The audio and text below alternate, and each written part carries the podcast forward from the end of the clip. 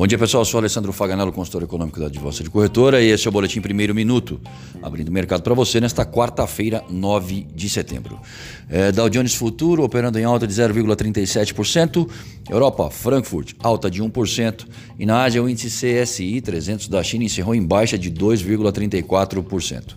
O comportamento do dólar ante as principais moedas no exterior é de alta de 0,10%. No Brasil, saiu o IPCA, a inflação oficial do país, às 9 da manhã. Importante para mensurar o apetite do Copom em relação à Selic, em decisão que será conhecida na próxima semana, com um juro tendendo a ser mantido nos atuais 2%. No mesmo horário, saem dados da produção industrial regional e à tarde às 14h30 a agenda se encerra com o fluxo cambial mostrando a entrada e saída de dólares do país. O presidente Jair Bolsonaro, Paulo Guedes, ministro da Economia, e Roberto Campos Neto, presidente do Banco Central, participam de reuniões e se falam durante o dia. Na China, preços ao produtor caem 2% em relação ao ano anterior em agosto. Já a inflação ao consumidor sobe 2,4% na mesma relação. E nos Estados Unidos, o relatório JOLTS sobre as ofertas de emprego em julho às 11 horas é o destaque. A interrupção em testes da AstraZeneca em relação à vacina contra a Covid-19 por uma reação adversa em participante decepciona. A ação se trata de uma revisão de segurança e é rotineira em situações como essa, segundo a empresa, mas fere o sentimento.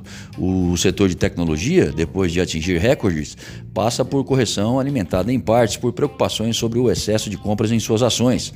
Segue também o monitoramento sobre o divórcio entre a Grã-Bretanha e a União Europeia. Aguardando pelo IPCA, a sinalização para a abertura do dólar no início dos negócios é de baixa. Já graficamente, Guaciro Filho, nosso consultor técnico, faz as seguintes observações. Para o dólar, Após registrar máxima próxima a 2%, o dólar diminuiu sua valorização frente ao real brasileiro, fechando com alta de 1,18 e taxa de 5,3638.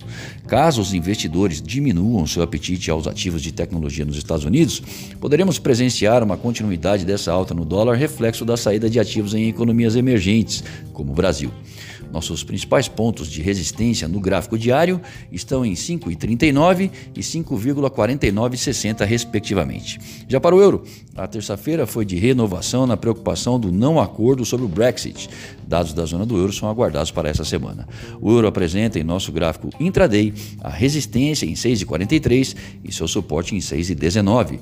Desejamos bons negócios e fiquem atentos ao boletim segunda hora até às 14 horas.